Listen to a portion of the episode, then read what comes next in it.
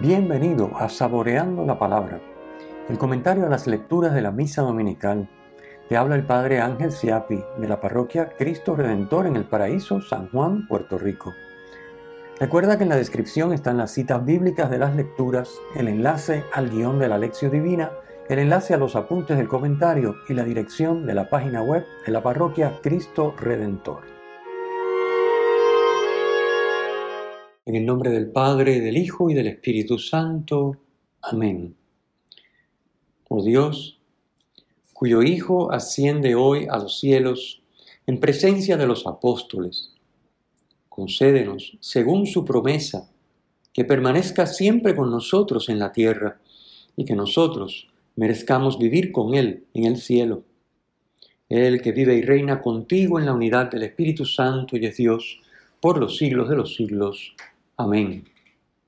Séptimo domingo de Pascua, ciclo A, solemnidad de la ascensión de nuestro Señor. La primera lectura tomada del libro de los Hechos nos narra precisamente el episodio de la ascensión. Recordemos que el libro de los Hechos es el segundo libro de San Lucas. El primer libro es su Evangelio. El Evangelio narra la vida de Jesús como nos dice el versículo 1, desde el comienzo hasta el día en que fue llevado al cielo.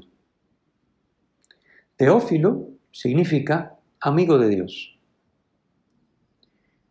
El Evangelio termina con la resurrección y allí las apariciones duran un día, puesto que Jesús asciende el mismo día de la resurrección. Así lo encontramos en Lucas capítulo 24, versículos 50 al 53. En Hechos, las apariciones del resucitado duran 40 días. Lo encontramos en el versículo 3 de la lectura de hoy. Estas apariciones son la prueba de que Jesús ha resucitado y está vivo. El número 40 en la Biblia significa una duración suficiente para alcanzar el fin deseado. En este caso, el fin deseado es que el resucitado se aparezca a los once y a otros discípulos, de modo que puedan ser testigos de esta verdad en la que se apoya nuestra fe. La fe no sería razonable sin evidencia de que Cristo está vivo. Voy a citarles de la catequesis de San Juan Pablo II del 12 de abril de 1989 un párrafo que es muy iluminador. Comienzo la cita. Sin duda, el tiempo de Jesús resucitado pertenece a un orden de medida distinto del nuestro. El resucitado está ya ahora, perdón, está ya en el ahora eterno, que no conoce sucesiones ni variaciones. Pero en cuanto que actúa todavía en el mundo, instruye a los apóstoles, pone en marcha la iglesia, el ahora trascendente se introduce en el tiempo del mundo humano, adoptándose una vez más por amor. Así, el misterio de la relación eternidad-tiempo se condensa en la permanencia de Cristo resucitado en la tierra. Sin embargo, el misterio no anula su presencia en el tiempo y en el espacio. Antes bien, ennoblece y eleva al nivel de los valores eternos lo que Él hace, dice, toca, instituye, dispone. En una palabra, la iglesia. Por esto, de nuevo decimos, creo, pero sin evadir la realidad de la que Lucas nos ha hablado. Ciertamente, cuando Cristo subió al cielo, esta coexistencia e intersección entre el ahora eterno y el tiempo terreno se disuelve y queda el tiempo de la iglesia peregrina en la historia. La presencia de Cristo es ahora invisible y supratemporal, como la acción del Espíritu Santo que actúa en los corazones. Cierro la cita. En la lectura de hoy, en el versículo 5, Jesús le indica a los once que aguarden en Jerusalén la promesa del Padre, el envío del Espíritu Santo. Esa es la promesa. En esa promesa, en ese Espíritu Santo que el Padre va a enviar, van a ser bautizados, dice el versículo 5, bautizados, que significa sumergidos. La palabra bautizar significa sumergir. Así que los once van a guardar el envío del Espíritu Santo para ser sumergidos en el Espíritu Santo. Ellos preguntan por la restauración del reino de Israel en el versículo 6, según la visión judía de un Mesías que devolvería la soberanía y el esplendor al pueblo elegido, el pueblo de Dios. La respuesta de Jesús rectifica esta concepción. El proyecto de Dios no se dirige a un pueblo, sino al mundo entero. Todos estamos llamados a formar parte de ese pueblo de Dios. Por eso, la misión que les encomienda a ellos y a nosotros es ser testigos de Cristo hasta el confín de la tierra. Versículo 8. En el versículo 9 encontramos, fue elevado al cielo hasta que una nube se lo quitó de la vista. Nos dice San Juan Pablo II en esa catequesis del 12 de abril de 1989 y cito, Cristo pasa al estado de glorificación en Dios. El primer significado de la ascensión es precisamente este, revelar que el resucitado ha entrado en la intimidad celestial de Dios. Lo prueba la nube, signo bíblico de la presencia divina. Cristo desaparece de los ojos de sus discípulos, entrando en la esfera trascendente de Dios invisible. Cierro la cita. Los ángeles, los dos hombres vestidos de blanco que ven en el cielo los discípulos, en el versículo 10, les indican que volverá como lo han visto marcharse, pero que mientras tanto no hay que quedarse mirando al cielo. Versículo 11 es el tiempo de la misión. Pero una misión que parte de una vida en comunión con el Señor Jesús. No se puede anunciar el Evangelio, o sea, no se puede ser testigo de Cristo sin vivir en comunión con Él. El evangelista Juan nos dice que hay que permanecer, es la palabra que utiliza Juan, permanecer en Cristo. Con esto indica, hay que habitar en Él lo que se consigue guardando el mandamiento nuevo. Juan capítulo 13, versículo 34. Mandamiento que resume todos los mandamientos en uno solo, amarnos unos a otros como Él nos ha amado. Como dice Guillén, ni quedarse mirando al cielo, ni olvidarse de mirar al cielo. Pasemos a la segunda lectura. Segunda lectura tomada de la carta de San Pablo a los Efesios, nos dice que el poder de Dios resucitó y glorificó a Jesús. San Pablo nos dice que Dios nos llama a esperar que con ese mismo poder Dios obrará en favor de nosotros, resucitándonos y glorificando nuestros cuerpos mortales. Versículo 18. Cada domingo recitamos en el credo, creo en la resurrección de los muertos y la vida eterna. En la ascensión se manifiesta el grado de perfección a que Cristo llevará a los hombres y al mundo. Lo que ocurrió con Cristo es prefiguración y anticipación de lo que sucederá a toda la creación. Dios sentó a Cristo a su derecha en el cielo por encima de todo nombre conocido, no solo en este mundo, sino en el futuro, dice San Pablo en el versículo 20. El nombre, en la mentalidad semita, designa el ser y el obrar de la persona. Por tanto, Decir que está por encima de todo nombre es lo mismo que decir que está sobre toda otra persona o criatura. Sentarse a la derecha de Dios significa coparticipar en su poder real y en su dignidad divina. Lo había predicho Jesús. Veréis al Hijo del Hombre sentado a la diestra del poder y venir entre las nubes del cielo. Así lo vemos en el Evangelio de Marcos, capítulo 14, versículo 62. Cristo es cabeza de la iglesia, que es su cuerpo, plenitud del que llena todo en todos. Versículo 23. Como la cabeza de un cuerpo le da vida y unidad a los demás miembros, así Cristo a la iglesia la iglesia es plenitud de Cristo.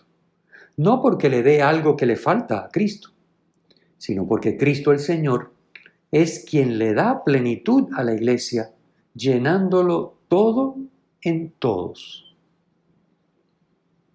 Dios ejerce su poder mediante el amor. Ha manifestado ese amor en Jesucristo. A partir de su ascensión, Cristo quiere manifestar al mundo este poder del amor por medio de la iglesia, que es su cuerpo. Pasemos al Evangelio. El texto de hoy es la conclusión del Evangelio según San Mateo, porque estamos en el ciclo A. Jesús no inicia su ministerio público en Jerusalén, sede de la autoridad religiosa, y lugar donde ubica el templo, que es la morada de Dios en medio de su pueblo.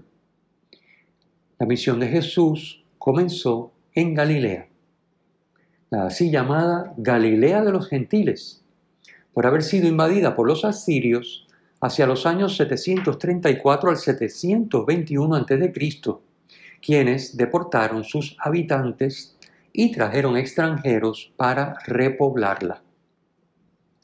Galilea simboliza la desesperanza y la falta de futuro, a las que Jesús devuelve la ilusión y la esperanza.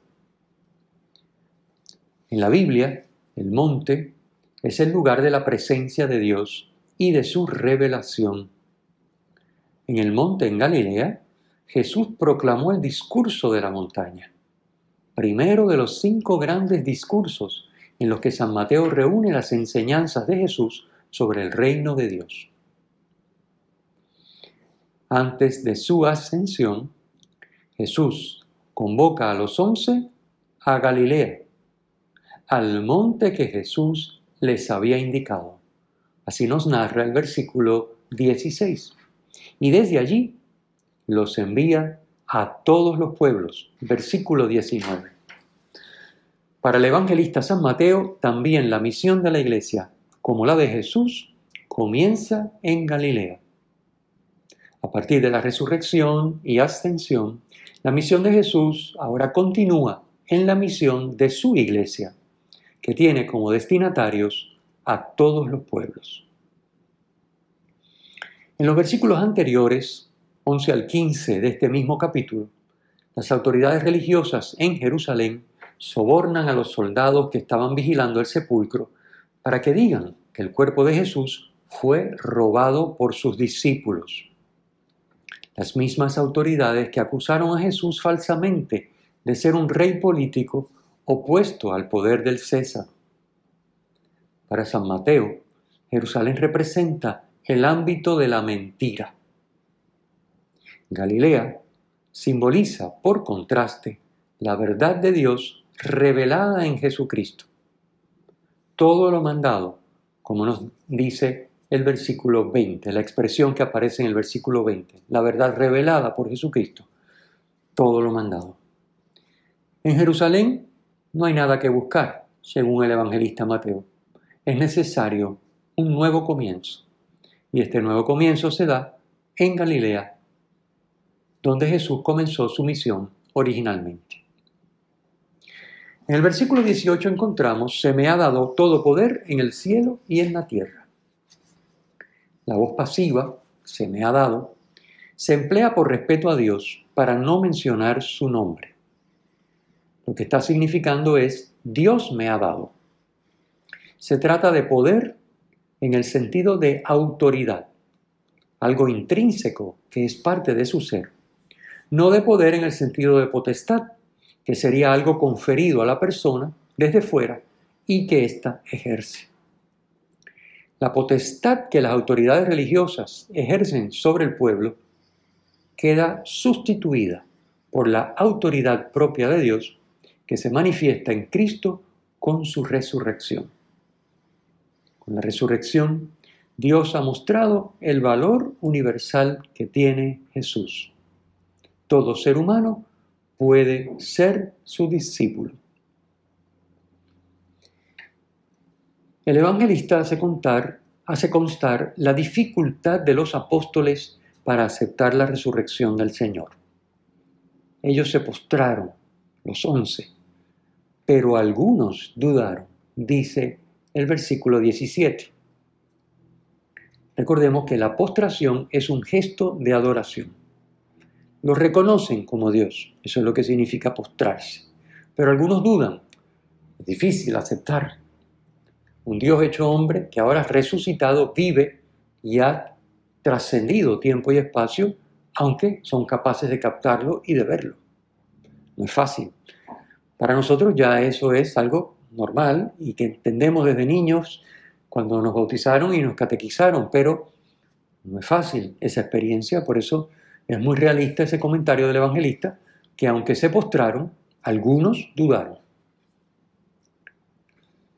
La misión de los once, o sea, de la iglesia, es hacer discípulos a todos los pueblos, bautizándolos en el nombre del Padre y del Hijo y del Espíritu Santo, enseñándoles a guardar todo lo que os he mandado.